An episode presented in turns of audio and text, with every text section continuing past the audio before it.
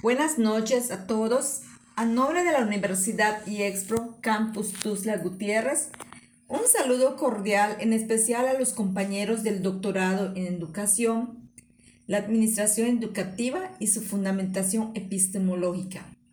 Con todo respeto a la doctora Sujei Elizabeth Santiago Nigenda, presento el tema Análisis y formulación estratégica de la mejora educativa conceptos, tensiones y desafíos.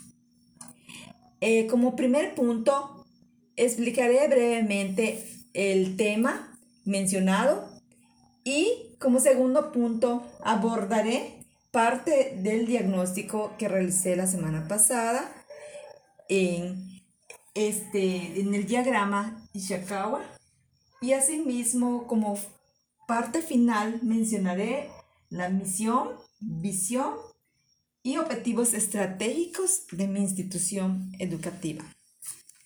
De esa manera, inicio con la temática mencionando que la educación de calidad es el anhelo de todas las instituciones educativas y liceos de diferentes países. En la temática hace énfasis al análisis de la política de mejoramiento educativo en Chile orientando los factores educativos, en especial al personal docente, cómo asumir la responsabilidad de la calidad educativa desde diferentes instituciones.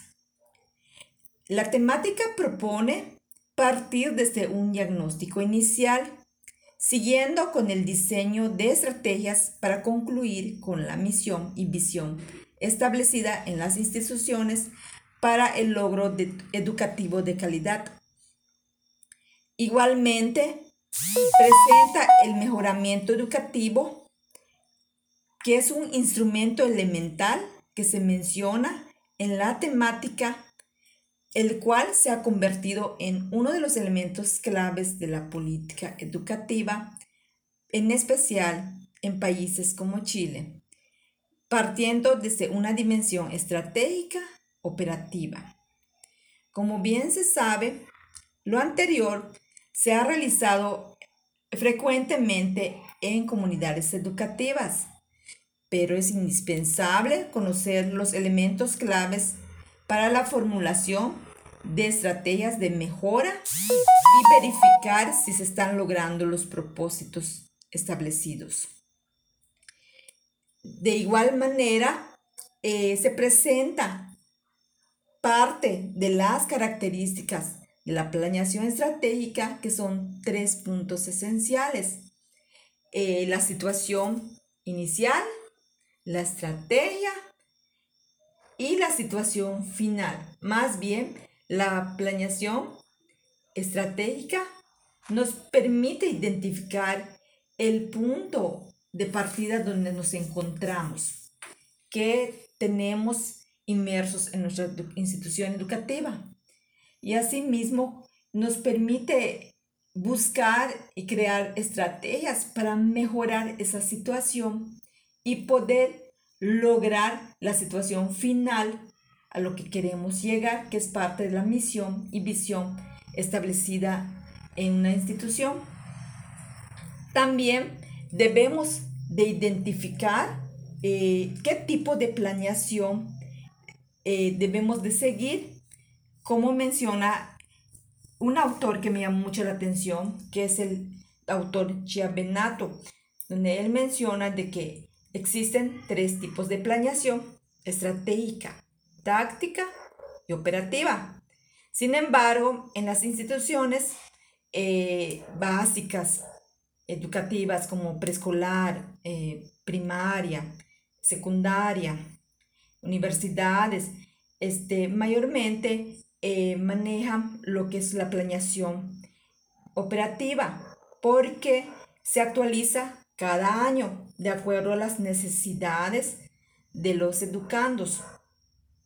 De esa manera, también la planeación estratégica eh, podemos ver que nos permite dar continuidad y reimplementar las acciones diseñadas. como monitoreando y realizando una evaluación constante.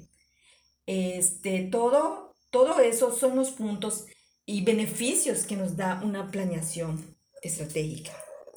Pero también puedo mencionar eh, un punto que me llamó mucho la atención, que menciona la temática, que es el liderazgo del director. Como bien sabemos de que el personal docente son los principales actores y que desempeñan una función que debe ser responsable para dar continuidad y lograr una educación de calidad con sus alumnos. Si algún elemento de la institución, del personal docente, no colabora, no se logra una calidad educativa, no se logra llevar a cabo la implementación de las acciones de una planeación estratégica.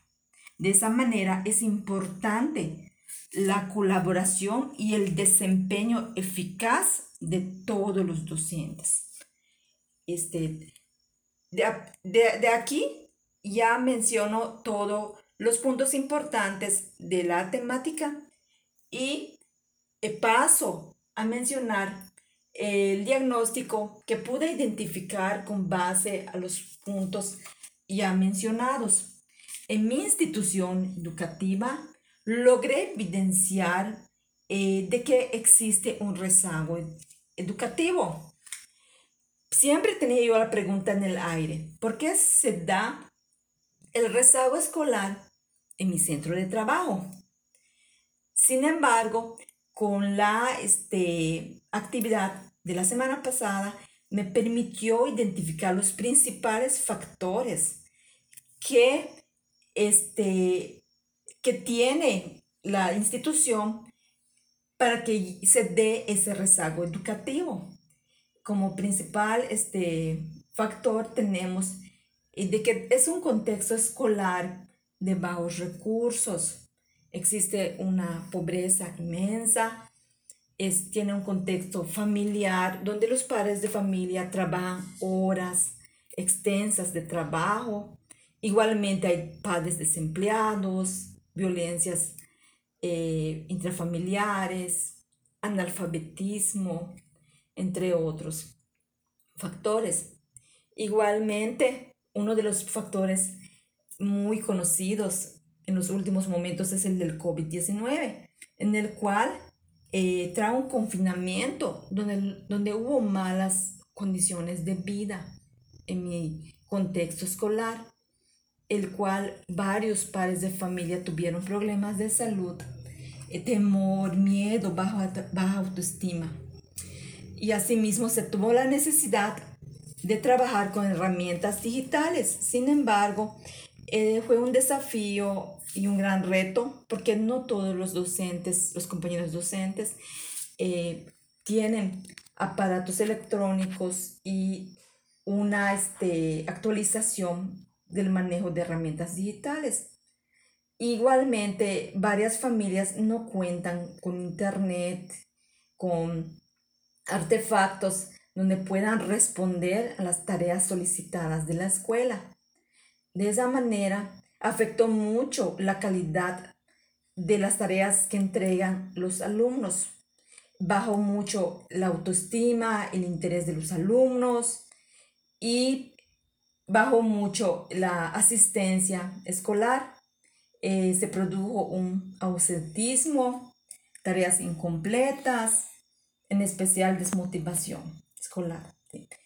Y con todo lo anterior, puedo identificar que aún falta mucho en lograr la misión que establece la escuela, la que es desarrollar una educación de calidad mediante el trabajo colaborativo del personal docente para contribuir la mejora continua con la participación de la comunidad escolar para que logre una educación integral, inclusiva, pertinente, equitativa y de excelencia. Sin embargo, con los factores que mencioné antes no se ha podido lograr. Tampoco la visión. La visión establece que brinde un mejor servicio educativo de calidad, eh, poniendo principal énfasis en los alumnos eh, y, y impulse el desarrollo de valores morales, habilidades, de acuerdo a la potencialidad de cada alumno.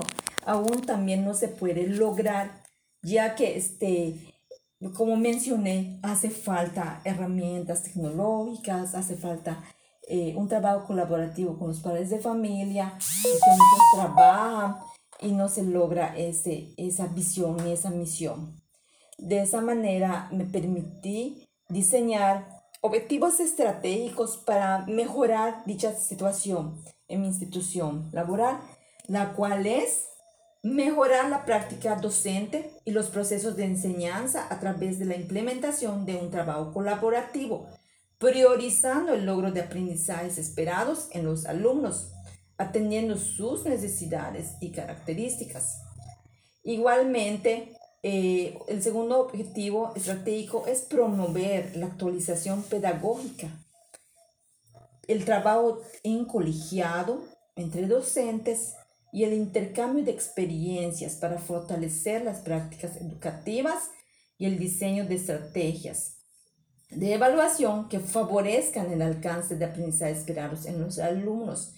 Y por último, eh, favorecer aprendizajes significativos en los alumnos para que promuevan ellos un estilo de vida saludable, tanto físico como emocional.